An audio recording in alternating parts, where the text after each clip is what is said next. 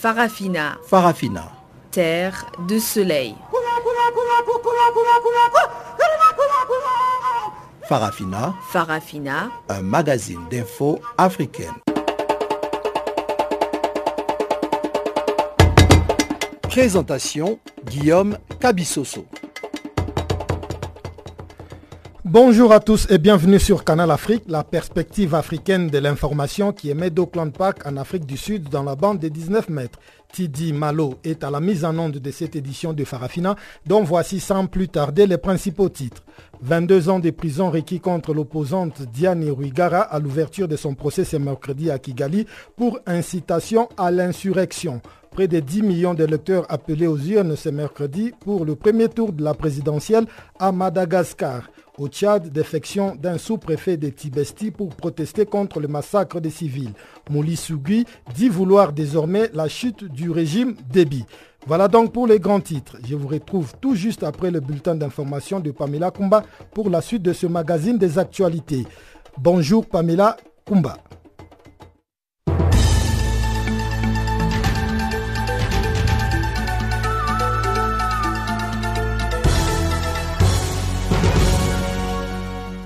Bonjour Guillaume et bonjour à tous. Élection à Madagascar pour commencer. Ce mercredi, quelques 9 913 599 électeurs étaient convoqués aux urnes dès 6 heures du matin pour le premier tour du scrutin présidentiel. Les dés sont maintenant jetés pour cette élection à suspense dominée par les trois ex-présidents au cœur des crises politiques qui ont secoué la grande île ces dernières années.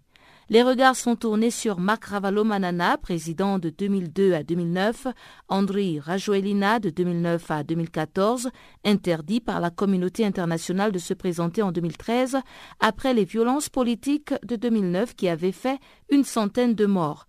Le combat entre ces deux frères ennemis se transpose cette année dans les urnes où ils affronteront 34 autres candidats, dont l'ex-président Eri Rajao Narimampianina qui complète donc le trio des anciens présidents prétendants. La Haute Cour constitutionnelle de Madagascar a réussi donc son premier objectif. Il s'agissait de tenir coûte que coûte contre vents et marées et malgré des réticences persistantes sur l'existence d'un risque majeur de troubles, ce scrutin du 7 novembre. Le procès de l'opposante rwandaise Diane Rwigara s'est ouvert ce mercredi à Kigali. Elle est accusée de falsification de documents pour son dossier de candidature à la présidentielle d'août 2017 à laquelle elle n'a pu participer. Elle doit aussi répondre aux charges d'incitation à l'insurrection. Ces charges sont passibles respectivement de 7 et 15 ans de prison. L'opposante rwandaise, qui a récemment été libérée sous caution, a comparé son pays à une prison dont le gardien est le parti au pouvoir du président Paul Kagame. Interrogée sur son procès, Diane Rigara clame son innocence et estime que les charges ont été fabriquées car elle s'est opposée au parti au pouvoir. Le président du Mali, Ibrahim Boubacar Keïta, a participé mardi à Reims, en France, à la cérémonie d'inauguration du monument aux héros de l'armée noire en compagnie de son homologue français Emmanuel Macron. Dans son discours de circonstance, le chef de l'État malien est notamment revenu sur les hautes personnalités africaines qui ont été emprisonnées après la guerre sur cette terre étrangère à l'instar du poète de la négritude et ancien président du Sénégal, Léopold Sédar Senghor. Le monument aux héros de l'armée noire est un groupe monumental en bronze érigé à Reims en 1924 pour rendre hommage aux tirailleurs sénégalais qui ont défendu la ville pendant la Première Guerre mondiale. Il est constitué d'un piédestal en granit rapporté d'Afrique en forme de tata sur lequel étaient gravés les noms de principales batailles dans lesquelles les troupes africaines avaient été engagées selon Wikipédia. Nouveau développement dans les pourparlers sur l'autonomisation du Sahara occidental, le roi Mohamed VI du Maroc a tendu la main à Algérie.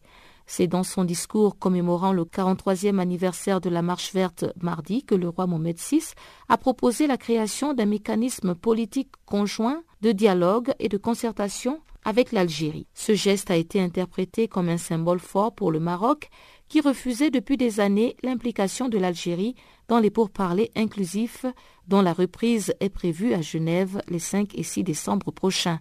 Cette rencontre réunira le Maroc, le Front Polisario, la Mauritanie et l'Algérie. Il faut rappeler que le Maroc avait porté la question du Sahara devant la Cour internationale de justice, soutenue à l'époque par la Mauritanie.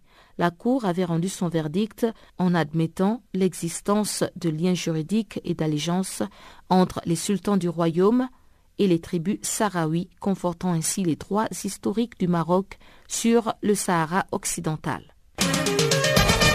Et côté Cameroun, les 79 enfants enlevés lundi dans une école protestante de Bamenda ont été libérés selon le ministre de la Communication. Issa Bakari Chiroma a annoncé ce mercredi que tous les élèves sont libres sans toutefois préciser les conditions de leur remise en liberté. Selon nos confrères de l'AFP, dans une vidéo de 6 minutes, 11 garçons d'une quinzaine d'années déclinaient un à un en anglais leur identité et indiquaient avoir été enlevés par les Zamba Boys, les séparatistes anglophones. Ces élèves de la presbytérienne Secondary School de Pamenda avaient été enlevés avec trois membres de l'encadrement de l'établissement dans la région anglophone du nord-ouest du Cameroun en proie à des troubles séparatistes. Le ministre camerounais de la Communication a dit ne pas encore savoir ce qu'il en est pour les trois encadreurs. Ce type d'enlèvement de masse est une première au Cameroun alors qu'il est fréquemment pratiqué dans le nord du Nigeria voisin par le groupe djihadiste Boko Haram.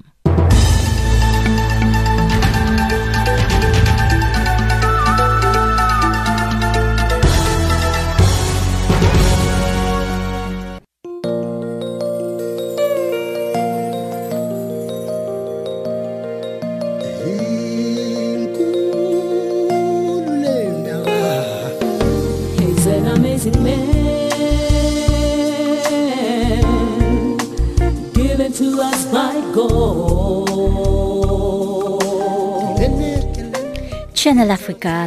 Écrivez-nous sur notre page Facebook Channel Africa.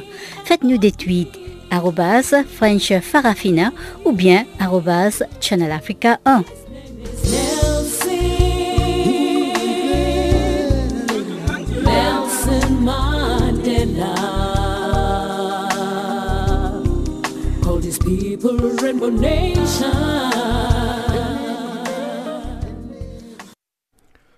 Des affrontements sont signalés depuis la semaine dernière entre des groupes armés burundais et l'armée burundaise au sud Kivu dans les hauts plateaux de l'Emera en territoire d'Ouvira en République démocratique du Congo. L'armée burundaise accuse ces groupes armés de déstabiliser le Burundi depuis les territoires congolais alors que la société civile de l'Emera exige que ces groupes étrangers soient délogés du sol congolais. Gisèle Kaimbani est notre correspondante à Goma. Affrontement depuis samedi dernier dans les hauts et moyens plateaux de Lemera à Ouvira dans la province du Sud Kivu, à l'est de la République démocratique du Congo. Depuis cinq jours, les groupes armés étrangers d'origine burundaise feraient face à l'armée du Burundi, cette armée qui combat ce rebelle qui les déstabiliserait depuis les plateaux de Lemera en territoire d'Ouvira sur le sol congolais. Un habitant de la place parle du FNL Force nationale de libération du Burundi parmi les groupes armés qui sont en train de combattre l'armée burundaise. Et, effectivement, il y a plus de cinq jours euh, qu'on signale euh, des affrontements entre euh, l'armée burundaise, selon nos sources, l'armée burundaise et les rebelles burundais dans les hauts et moyens plateaux d'Ouvira. Il y a les rebelles burundais du FNF. Groupe étranger sur le sol congolais les victimes de ces combats sont des populations civiles, a dit la société civile locale. Majaliwa Kanazi, président des forces vives d'Ouvira, précise que des plaidoyers menés pour que les groupes armés soient délogés du sol congolais n'ont pas abouti. Oui, dans les hauts de l'EMERA, collectivité chefferie de la il y a les groupes armés étrangers qui ont émis domicile à, à cet endroit. Et maintenant, il y a une force qui allait les déloger c'est ce qui fait qu'il y ait des affrontements pendant ces cinq jours et, la population fuit ces affrontements. Les, les, groupes armés qui sont installés dans les hauts plateaux, ils sont là depuis combien de temps?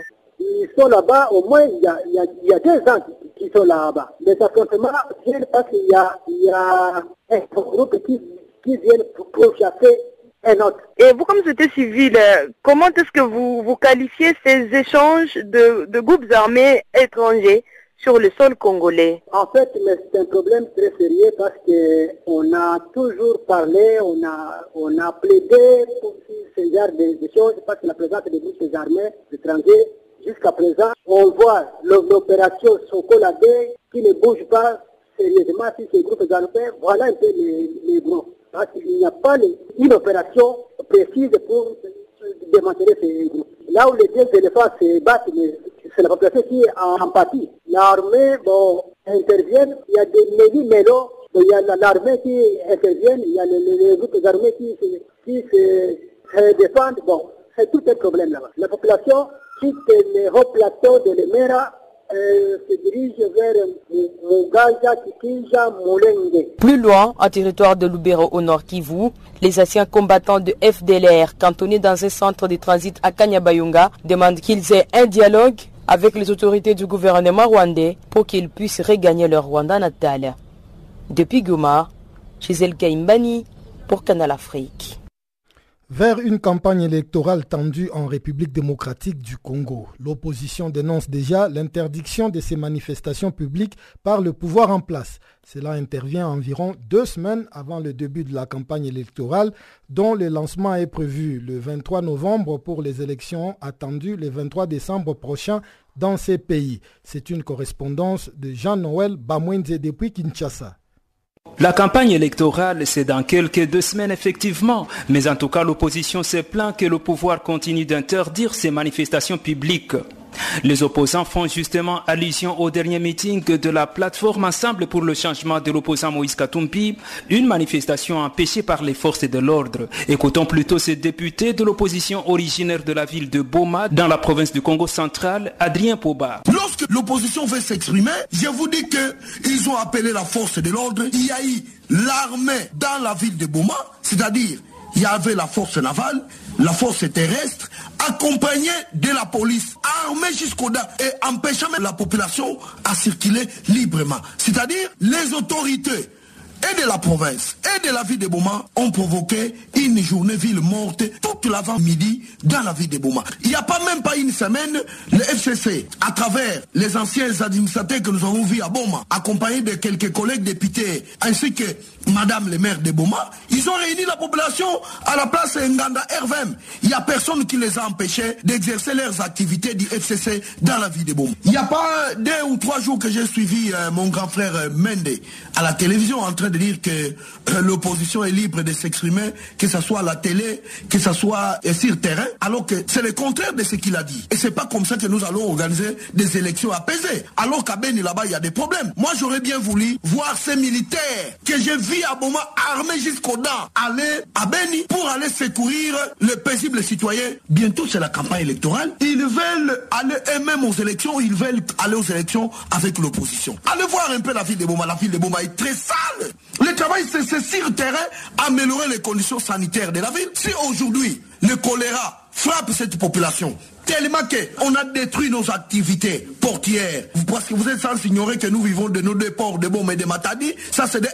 Quand vous allez à Kungu, on a bloqué les activités même de ces petits ports-là secondaires. Réaction du côté du FCC, le Front commun pour le Congo n'utilise pas les moyens de l'État pour la visibilité de son candidat à la présidentielle, Ramazani Shadari. Ce sont plutôt les opposants qui eux-mêmes désistent.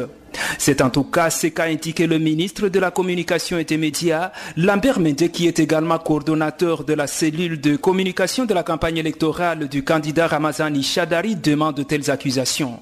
Dans tous les cas, pour Mende, qui gère les médias dans ce pays, les opposants ont accès libre pour leur visibilité à la radio-télévision nationale congolaise, la RTNC. Je peux vous donner des exemples d'opposants qui ont eu accès aux médias, etc. Vous ne prouverez jamais que moi j'ai donné une instruction à la RTNC par exemple pour ne recevoir que des gens de mon camp. Je suis en mesure de démentir cela parce que je connais des opposants qui passent régulièrement à la RTNC et il faut faire la part des choses entre la publicité et la fameuse visibilité. La campagne n'a pas encore commencé. Pour l'instant, c'est des gens qui vont, dans le cadre du service commercial de la RTNC, vous payer et on fait passer. Il y a un candidat qui passe son temps à démentir cela. J'étais estomaqué de l'entendre démentir cela, alors que je l'ai suivi en train de décliner son programme à la RTNC.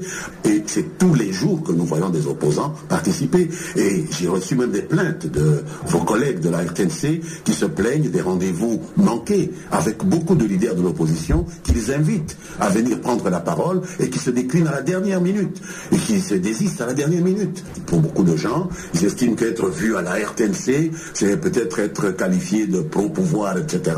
La campagne électorale qui doit commencer le 23 novembre doit couvrir tout un mois et cela jusqu'au 23 décembre prochain à minuit. Jean-Noël Bamouizé pour Canal Africa Kinshasa.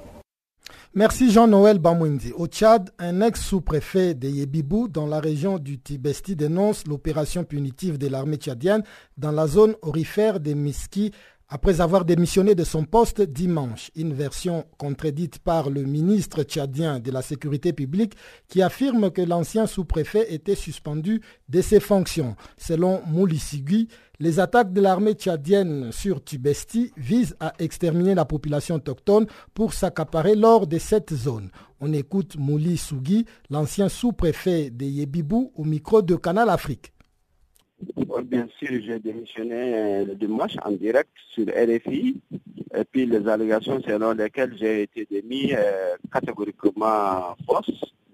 que bien, j'ai démissionné pour protester contre euh, l'opération en cours à Miski parce que l'État en train de l'État ou bien le régime de débit en train de bombarder, en train de massacrer, en train de piller, en train d'incendier les maisons. Donc euh, les raisons qui m'ont conduit à ma démission. Expliquez-nous un peu en détail ce qui s'est réellement passé dans cette attaque qualifiée d'incendiaire contre la population civile dans la région de Tibesti où vous étiez sous-préfet. Euh, les arguments selon lesquels il y aurait à des terroristes, des mercenaires, des bandits, des rebelles, ce sont des arguments fallacieux. Il n'y a pas de rebelles, il n'y a pas de mercenaires, il n'y a que des civils. Quand on veut tuer son chien, on l'accuse de, euh, rage. Donc, euh, voudrait absolument mettre la main sur la richesse de cette zone. Euh, pour cette raison, il veut nettoyer, il veut massacrer, comme euh, en prouve les déclarations du ministre de l'Intérieur, Ahmad Bacher, qui a dit qu'on va nettoyer la zone. Cela veut dire que le nettoyage ethnique qui constitue un crime contre l'humanité. nous mettons en garde Ahmad Bacher et son maître pour, euh, pour une éventuelle massacre ou pogrom euh, à Miski. Vous avez donc démissionné de votre poste pour rejoindre un comité d'autodéfense. Quel est l'objectif euh, de ces comités d'autodéfense? Absolument. J'ai démissionné. Euh, dans la foulée, j'ai rejoint le comité d'autodéfense de, Miski en tant que porte-parole. Euh, l'objectif premier, l'objectif premier de, du comité d'autodéfense, c'est de vaincre les forces qui sont déployées actuellement sur place. Et puis, euh, dans un deuxième temps, nous allons prendre contact avec les politico-militaires pour pour mettre en place une stratégie globale pour euh, euh, mettre hors d'état de nuire ces régimes euh, prédateurs. En clair, vous voulez le départ du régime actuel dirigé par le président Déby Itno Oui. Et quels sont les moyens dont vous disposez? Avez-vous des soutiens extérieurs pour faire partir le président Déby? Non, pour le moment, on n'a pas de moyens militaires à même de vaincre dans le, dans, dans le média, dans le média la force euh, de débit, mais quand même nous avons euh, nous sommes en train de nous battre avec les moyens de bord, mais je crois qu'avec l'enlisement qui est actuellement en cours, je pense que le débit va, euh, va, va, va, être défait. Va être défait. Vous avez parlé de nombreux dégâts dans cette attaque contre les civils dans la région de Tibesti. À combien évaluez-vous euh, le nombre de morts et des dégâts matériels euh, dans cette attaque de l'armée contre les civils? Pour le moment, je ne peux pas donner un bilan définitif, mais quand même, il y a eu des dégâts. Il y a eu des morts, il y a eu euh, des maisons incendiées, des palmerins incendiés, des pillages. Il y a plus d'une vingtaine de véhicules de civils confisqués. Donc euh, il y a vraiment des dégâts et euh, en même temps on lance un appel euh, vibrant aux organisations humanitaires internationales, organisations humanitaires internationales pour qu'il intervienne afin d'abréger la souffrance de cette population. le comité d'autodéfense que vous avez rejoint est-il représenté sur place euh, dans la région de Tibesti pour euh, faire barrage au pouvoir dans ses attaques contre les civils Absolument. Nous nous, n'allons pas négocier. Nous, euh, notre objectif, c'est de vaincre les forces déployées actuellement et puis mettre une stratégie, comme je viens tantôt de dire, mettre, collaborer ou bien faire coalition avec tous les politico-militaires afin de faire partie de Ça, c'est l'objectif premier. C'était l'ex-préfet de Tibesti, Mouli Sougui, au micro de Canal Afrique. Les Malgaches, ont, pris le chemin des urnes ce mercredi pour élire leur futur président. La grande île africaine connaît un nombre record de 34 candidats, parmi lesquels les trois anciens présidents qui font figure des grands favoris. L'analyste politique Kalombo Gaston, consultant politique à l'Union africaine, s'est penché sur les chances de ces ex-présidents candidats. Il est au micro de notre consoeur Pamela Kumba. Euh, sauf euh, euh, un, coup magique de dernière minute, mais c'est parmi les trois là-bas que deux sortiront comme challenger pour le deuxième tour. Parce qu'ils ont mis en jeu des moyens tellement colossaux que même les, tous les observateurs sur place, même la société civile, euh, a crié au scandale. Surtout euh, Andy Razoren, lui, il a, non seulement il a rempli les stades, il a distribué presque à tout le monde des t-shirts, jusque même aux souliers. Vous vous rendez compte? Alors, avec ce genre de moyens, ils ont rendu tout simplement invisible les autres 32 candidats. Et bientôt, là, quand on va commencer à compter, je crois que on ne verra que les trois noms là qui vont sortir. Parce que les autres n'ont même pas pu avoir le moyen d'envoyer des, observateurs dans, les bureaux de vote. Madagascar, c'est quand même une très grande île. Euh, pour avoir des observateurs partout, il faut avoir les moyens, justement. Beaucoup d'analystes tablent sur un duel Marc Ravalo-Manana et André Rajoel. Est-ce que vous êtes aussi là-dessus? Euh, pensez-vous qu'il pourrait y avoir des troubles comme euh, en 2008-2009 Bon, vous voyez, Andy Razoel, c'est le plus jeune de tous. Il, a, il, a, il est dans la trentaine, hein, il n'a même pas encore 40 ans. Donc, il était, il ne faut pas oublier qu'il était le maire de, le maire de, de, de, Tana, donc Antananarivo, à l'époque où euh, euh, Ravalomana était président. Donc, le, maire de, de, de, Tana, c'était Andy Razoed. C'est lui qui il était très populaire comme maire parce qu'il avait gagné haut la dans la mairie de, de, de, Tana.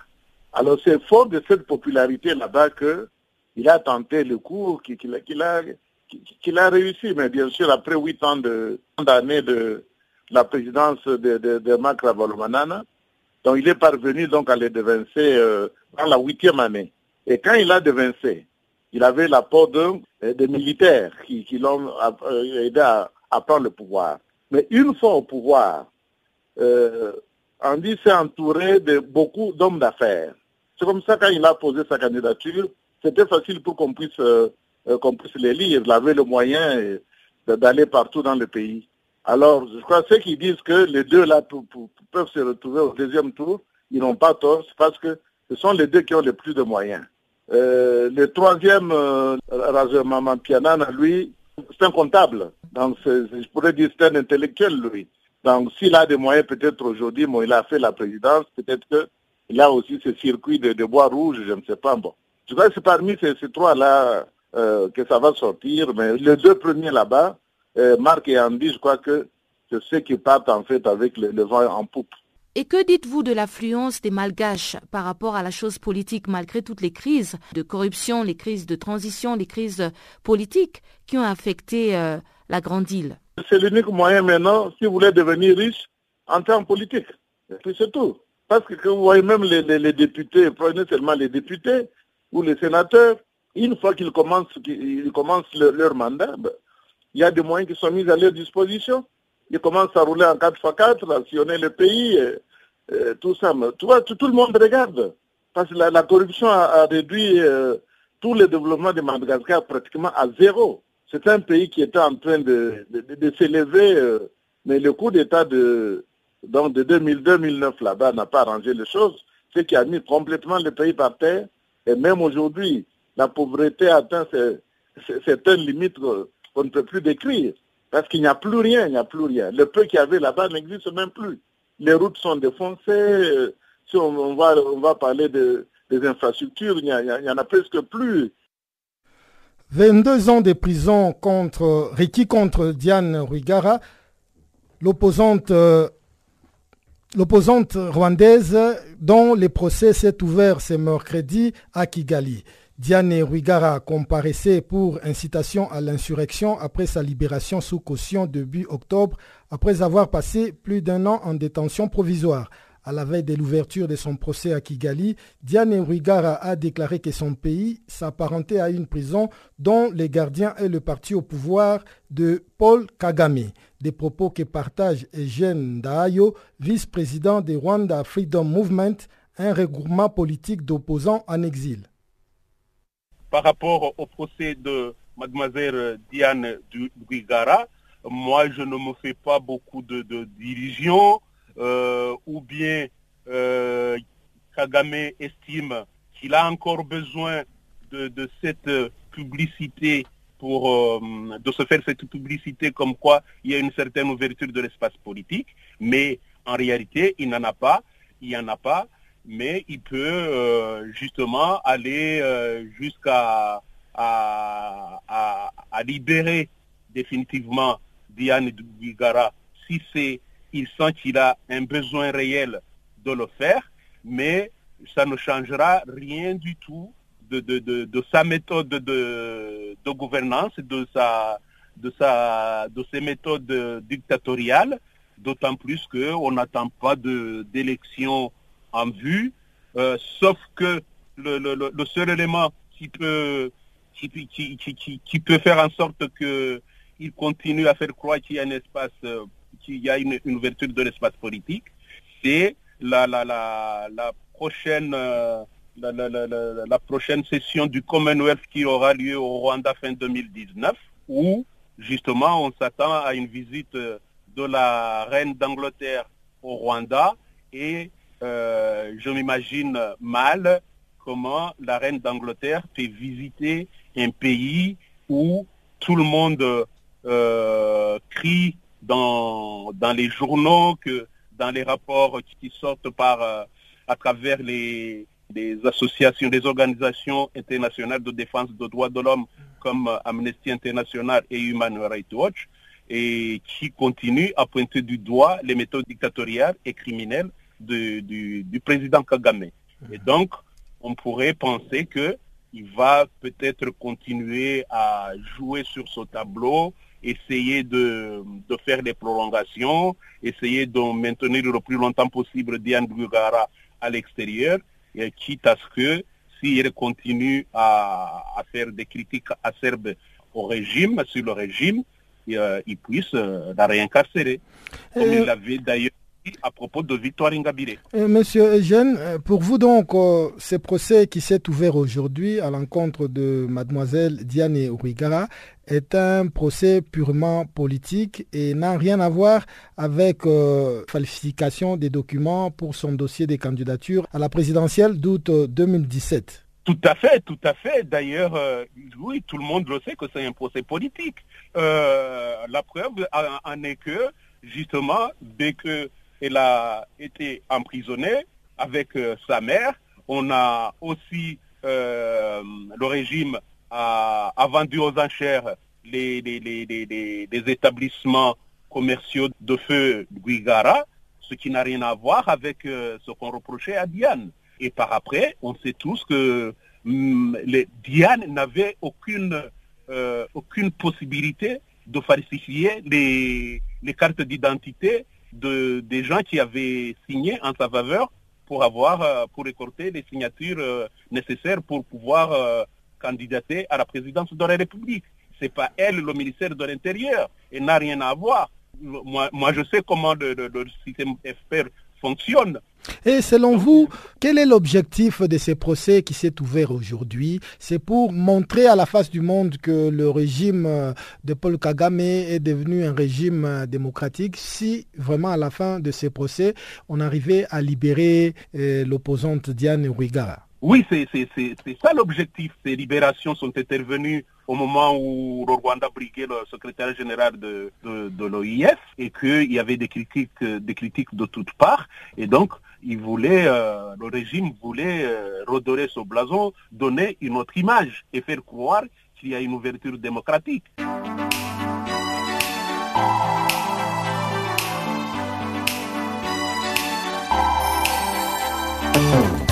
Si vous ratez les points chauds de l'actualité cette semaine, si vous ratez les points chauds de l'actualité cette semaine,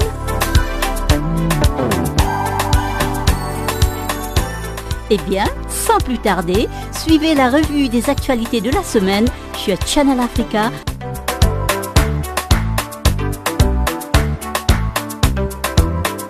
Retrouvez le podcast sur nos sites internet www.channelafrica.co.za.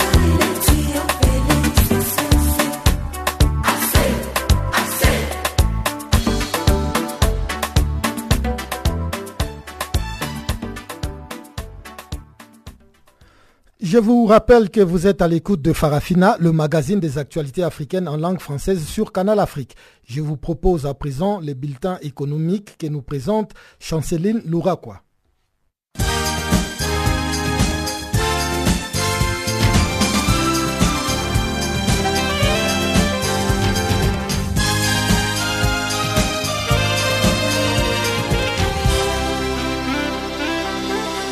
Bonjour Guillaume Kabissoso et bonjour à tous. Notre bulletin économique commence en Côte d'Ivoire. L'Organisation internationale cultivée Nouveau Frontières en agriculture a conclu ce mercredi un partenariat avec l'agence gouvernement ivoirienne d'appui au secteur agricole. Selon l'accord, les deux organisations collaboreront pour améliorer l'efficacité de la chaîne des valeurs du cacao en Côte d'Ivoire et renforcer les capacités de ses acteurs. Les projets s'étendra sur trois ans et visent à améliorer la qualité et la disponibilité de la production afin de mieux répondre à la demande du marché international. L'Organisation des Nations Unies annonce ce mercredi que les producteurs de café d'Afrique de l'Est seraient à la croisée de chemins. Selon l'ONU, la production baisse depuis plusieurs décennies et les petits entrepreneurs ont de plus en plus de mal à vivre de leurs récoltes. Certains pays tentent de relancer leur filière avec un succès mitigé. Le cas par exemple du Kenya et de l'Éthiopie. Le Kenya a subi un déclin. En août dernier, un début de transparence est arrivé avec la création d'un Nairobi Café Exchange qui permet désormais aux exploitants de suivre en direct les performances de leur production à l'étranger. L'Éthiopie, le plus gros producteur du continent, a créé l'Ethiopian Commodity Exchange qui interdit aux exportateurs de vendre directement aux acheteurs du monde entier. Ils doivent vendre à travers l'Ethiopian Commodities Exchange. Malheureusement, cet outil défavorise le petit producteurs qui ne peuvent plus céder leur récolte directement aux consommateurs. L'ONU conseille donc de moderniser tous les secteurs. Bref, des efforts colossaux attendent les pays d'Afrique de l'Est s'ils veulent sauver leur café. Rendons-nous au Niger au terme d'une mission effectuée il y a quelques jours, les Fonds monétaires internationaux s'est dit satisfait de la situation budgétaire du pays. Selon l'institution, l'accent est mis sur la mobilisation des recettes et une meilleure qualité et transparence de la dépense et l'augmentation de l'accès aux ressources du Fonds monétaire international servira à protéger les dépenses sociales face aux chocs adverses. Rappelons que les autorités nigériennes avaient en 2017 pris l'engagement devant le Fonds monétaire international de préparer une stratégie du déficit budgétaire pour remplir les critères des convergences de l'Union économique et monétaire ouest-africaine. L'Algérie vise la production de près de 2000 MW d'énergie d'ici à 2020. En effet, le groupe Sonatrach vient d'adopter les énergies renouvelables dans sa stratégie comme moyen de développement au cœur de la transition énergétique en mettant en œuvre un programme au niveau des sites industriels du secteur visant à couvrir 80% des besoins des sites pétroliers. Sonatrach sera ainsi leader de la production des énergies renouvelables en réalisant une capacité de 1300 MW. Pour rappel, ces projets s'inscrivent dans les cadres du programme national des énergies renouvelables et de l'efficacité énergétique initiée en 2011 et mise à jour en 2015 et qui cible la réalisation d'une capacité globale de 22 000 MW d'ici 2030. En Afrique du Sud, Tito Mboweni, le nouveau ministre des Finances, a récemment suggéré que la compagnie aérienne nationale South Africa Airways doit fermer. Les patrons des finances sud-africaines remettent notamment en cause la mauvaise santé de la compagnie qui subit depuis des années de lourdes pertes financières. Dans son exercice budgétaire 2019, présenté le 23 octobre dernier, le gouvernement sud-africain a réservé une ligne de 5 milliards de rand environ 350 millions de dollars de soutien à South Africa Airways. Ces budgets devraient permettre aux transporteurs aériens d'alléger le fardeau de sa dette estimée à 343 millions de dollars. C'est par cet élément que nous mettons fin à notre bulletin économique.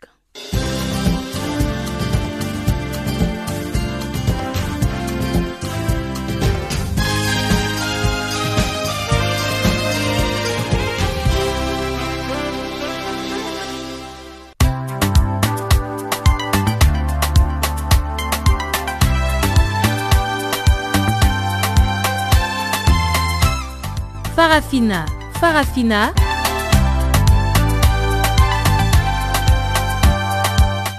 L'actualité panafricaine en français?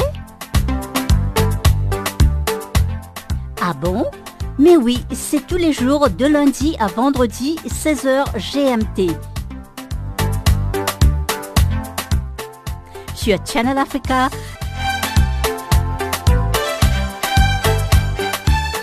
Et n'oubliez surtout pas de tweeter French Farafina.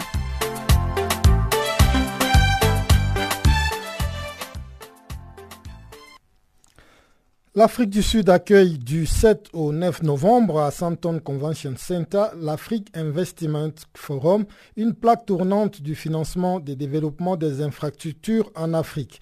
Une conférence qui a permis ce mercredi la signature, entre autres, de l'accord cadre sur les projets de construction du pont route-rail sur le fleuve Congo entre Brazzaville et Kinshasa. Bahati Lukwebo, ministre du Plan de la République démocratique du Congo, explique au micro de Chanceline Louraquois la portée de cet accord cadre. La théorie euh, qui a été développée dans euh, toutes les rencontres euh, depuis ce matin voulait que réellement on puisse passer à des actes concrets pour démontrer qu'effectivement l'Afrique est décidée à aller de l'avant. Et pour aller de l'avant, il faut commencer par euh, la réalisation de projets communs, des projets intégrateurs. Et je dois vous dire sincèrement que euh, euh, la signature de l'accord cadre qui doit porter au fond baptismaux le projet de construction du pont route-rail sur le fleuve Congo entre Brazzaville et Kinshasa est une illustration euh, éloquente. je dois dire également que ce projet ne date pas d'aujourd'hui. L'idée est née avec le NEPAD. Lorsque le nouveau partenariat pour le développement de l'Afrique a été lancé, on a pensé qu'il fallait identifier quelques projets. Et parmi ces projets, il y a ce projet Pont Route et Rail, mais au niveau de notre pays et notre sous-région, il y a également le barrage, le grand barrage Inga de la RDC qui, comme vous le savez, renferme 100 000 mégawatts qui peuvent servir l'Afrique et le Moyen-Orient. Mais puisqu'il s'agit aujourd'hui de la signature, je dois vous dire sincèrement que c'est un grand jour pour euh, l'Afrique, un grand jour pour euh, l'intégration économique, mais également pour nos peuples qui vont en tirer les avantages. Parce que comme vous le savez, lorsque vous avez des infrastructures, surtout de communication, elles permettent d'abord de réduire le coût des marchandises et des biens, elles permettent justement euh, de rapprocher les peuples et il a, on ne sent plus qu'il y a une barrière entre les peuples. Voilà pourquoi je dis que c'est un grand avantage que nous léguons euh, aux générations futures. Mon collègue, le ministre Bouya de Brazzaville et moi-même, nous avons tenu à signer cet accord cadre avec l'accompagnement de la Banque africaine de développement, d'Africa 50, mais également de la communauté des États de l'Afrique centrale. Vous dites qu'il n'y a plus de barrières euh, entre euh, les deux pays voisins. Euh, est-ce qu'il y a encore d'autres projets qui peuvent Oui, oui, oui. Comme je l'ai dit, dans le cadre de l'intégration régionale, il y a plusieurs projets. À part le projet pont-route rail sur le fleuve Congo, il y a également le projet de, de grand barrage Inga dont j'ai parlé. Mais il n'y a pas que celui-là, il y a également une construction d'une route transafricaine qui partira du Tchad, qui passera par la RCA, le Congo-Brazzaville et, la, RDC, et qui va rejoindre l'Est pour relier pratiquement toutes ces zones-là semi ou enclavées entièrement, les relier à l'océan Indien. Et qui sont les grands partenaires il s'agit ici de projets des États, mais également des projets de privés, dans le cadre du partenariat public-privé. C'est-à-dire que euh, un privé qui a des moyens, il peut financer un tronçon routier, il y applique le péage pour récupérer son argent, mais au moins l'infrastructure, elle est là, elle est réalisée au profit de nos États. Lancé en mars dernier à Kigali au Rwanda, le processus de ratification de l'accord sur la zone de libre-échange continentale africaine se poursuit normalement selon les ministres nigériens du commerce Sadou Seydou qui était dernièrement face à la presse. On l'écoute ici au micro de notre correspondant à, Niamey, Abdul Razak Idrissa. Son Excellence Issouf Mamadou est porteur de ce dossier phare de l'Afrique la zone de libre-échange continentale, euh, c'est ce grand marché voulu par les Africains, pour les Africains, où va circuler librement les productions de biens et de services à l'intérieur. Cela permettra d'accroître considérablement le niveau d'échange entre nos pays, qui est actuellement à un niveau très faible, et aussi le niveau des échanges de l'Afrique par rapport à l'extérieur parce que l'Afrique va être considérée comme un. Et ça permettra à l'Afrique de parler d'une seule voix. Nous sommes 55 États aujourd'hui. Nous partons par exemple à l'Organisation mondiale du commerce. C'est nous en quantité, comme je l'ai dit toujours, mais pas nous en valeur. Individuellement pris, nous ne représentons rien par rapport à ces pays industrialisés. Mais lorsque nous nous unissons, que c'est un seul interlocuteur qui va s'adresser à eux, au nom de 55 États, je crois que notre position va être déterminante dans les prises de décision. Donc la zone de libre-échange, effectivement, vise cela. Nous avons pris ce dossier. En un an, son Excellence Ifou Mamadou a pu faire aboutir le dossier. Vous avez suivi en mars 2018 à Kigali. Le protocole a été signé. 49 signatures sur les 55 États. Les ratifications se poursuivent parce qu'il faut avoir 22 ratifications déposées pour que ça puisse rentrer en vigueur. Les ratifications se poursuivent. Le sommet, le dernier sommet qui a approuvé tout ce qui a été fait en, avant, c'est le sommet de Nouakchott en juillet. Donc, euh, si vous voulez, de juillet jusqu'à octobre, pratiquement tous les parlements sont en repos. Donc, on ne peut pas parler de ratification. C'est ce qui fait qu'aujourd'hui, nous avons cette ratification. Mais tout dernièrement, j'étais en réunion en Lomé avec mes collègues. On a parlé de ça. Ils m'ont promis que beaucoup m'ont dit que c'est déjà passé en conseil de ministres chez eux ils attendent tous la rentrée parlementaire pour procéder à la ratification. Et je serai à Lagos. Il y a un forum financé par euh, la Commission économique de l'Afrique, la Fondation Rockefeller, avec la contribution du gouvernement fédéral du Nigeria, uniquement sur la ratification de la ZLECAF, où les ministres, tous les ministres concernés vont être là. On va discuter des contours de cette ratification, pourquoi il faut le faire dans le temps prévu et faire le niveau d'évaluation, faire l'évaluation de l'état d'avancement dans les différents pays. Le Fundi, Forum annuel sur l'éducation, a dressé le bilan de sa dernière réunion de Johannesburg. Il s'agissait d'explorer des solutions pour la quatrième révolution industrielle dans le secteur éducatif africain. La réunion du Fundi s'est tenue en collaboration avec ses partenaires et acteurs de la promotion de l'éducation en Afrique. Les détails dans ces comptes rendus de Pamela Kumba. Le Fundi, le forum annuel sur l'éducation, a vu la participation des anciens chefs d'État africains, d'éducateurs, de chefs d'entreprise, de milliardaires, des étudiants et innovateurs. En partenariat avec le Centre du leadership présidentiel africain, le forum a montré qu'il existe des solutions efficaces aux défis auxquels sont confrontés l'éducation et l'apprentissage en Afrique. Les participants se sont accordés à dire que c'est grâce à la collaboration et aux avancées technologiques que ces défis seront vaincus.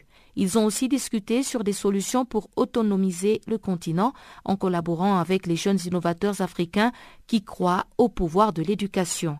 Certains d'entre eux ont présenté leurs innovations en donnant plus de précisions sur le rôle que leurs solutions ingénieuses jouent dans la vie des apprenants dans différentes parties du continent africain. À cet effet, le professeur Tuli Mandosela a prononcé un discours spécial devant les organisations représentant les trois tentatives de la Renaissance africaine, l'esprit d'Ubuntu et le rôle de l'éducation dans la construction d'un continent fonctionnel. Un discours qui a interpellé non seulement les conférenciers, mais aussi les participants à jouer un rôle dans le développement de l'éducation en Afrique. Le Fundi a également servi de plateforme pour un panel de discussion qui s'est penché sur l'avenir du continent et le rôle de la technologie dans ce secteur. Le panel, animé par les anciens chefs d'État, dont Jakaya Kikwete et Khalema Montlante d'Afrique du Sud, a permis de jeter un regard nouveau sur les leçons du passé pour mieux faire avancer le continent.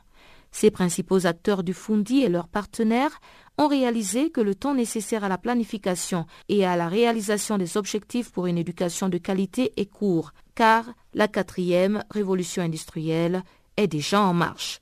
Il faudrait par conséquence accélérer l'éducation et l'apprentissage à travers cette lentille. Cela signifie tout simplement que les enfants doivent être éduqués dans le nouveau monde de la technologie, du codage et de la robotique.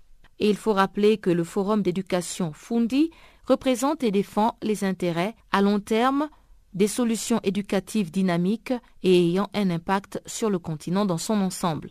Sa mission est d'améliorer des vies grâce à l'éducation. Pamela Kumba pour Channel Africa.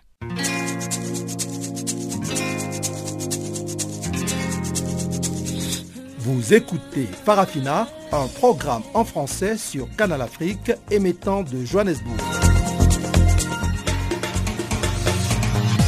Pour vos réactions à nos émissions, écrivez-nous soit à l'adresse électronique suivante farafina.channelafrica en un seul ou envoyez-nous un SMS au numéro qui suit 00 27 833 81 56 59.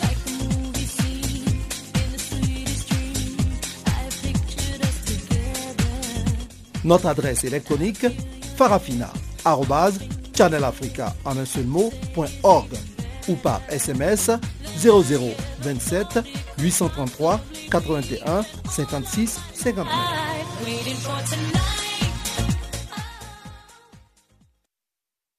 Et sans plus tarder, on retrouve une fois de plus Chanceline Louraquois qui nous a préparé les bulletins des actualités sportives du jour.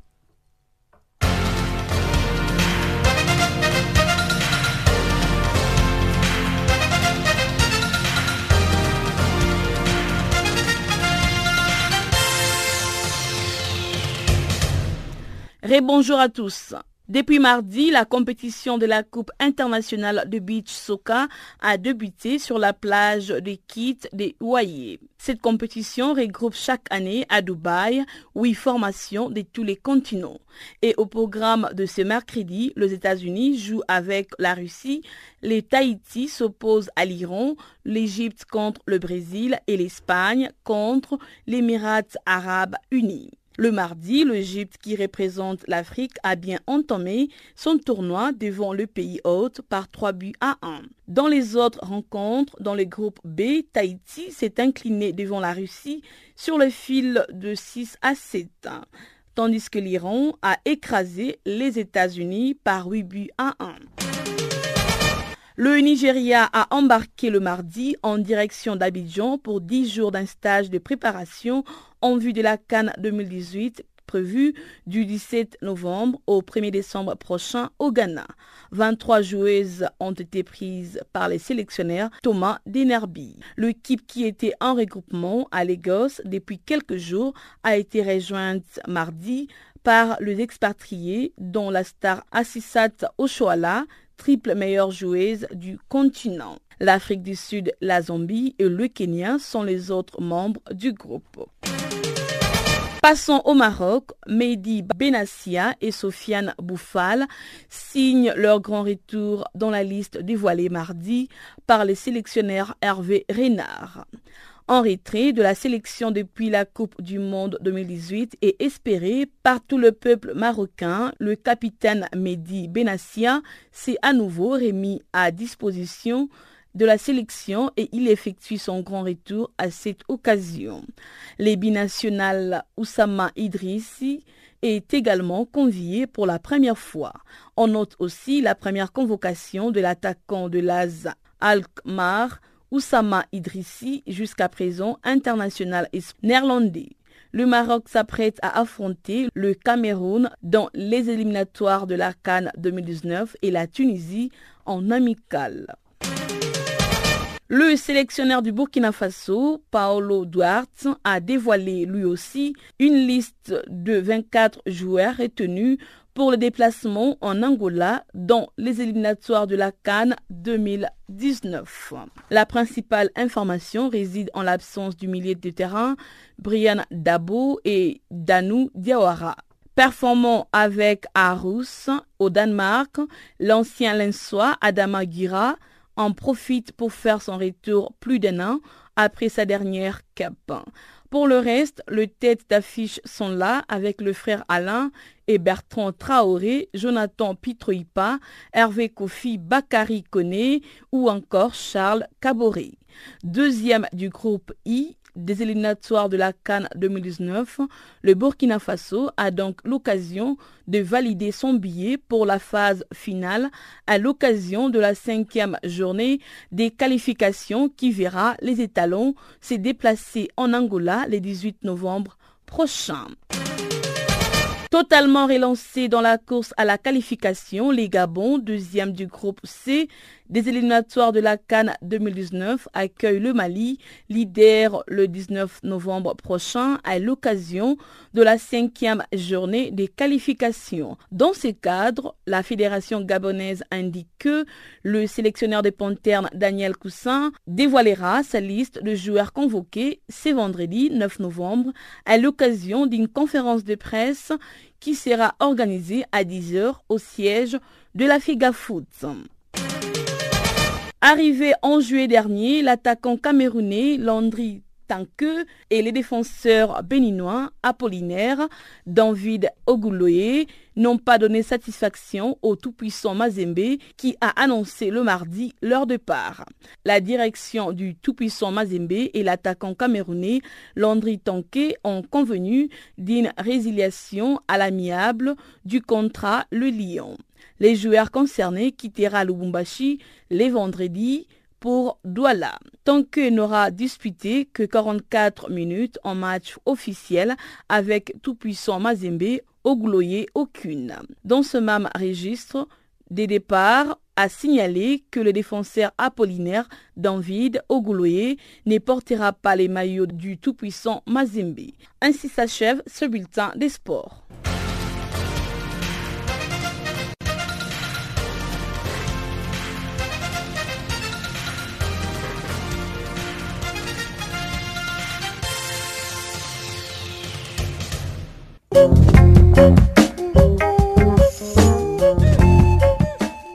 Ainsi s'achève, mesdames, mesdemoiselles et messieurs, cette édition de Farafina sur Canal Afrique. Avec vous, c'était Guillaume Kabissoso. Mesdames, mesdemoiselles et messieurs, merci de votre aimable fidélité. Le prochain rendez-vous est pris pour demain, même heure, même fréquence. Au revoir.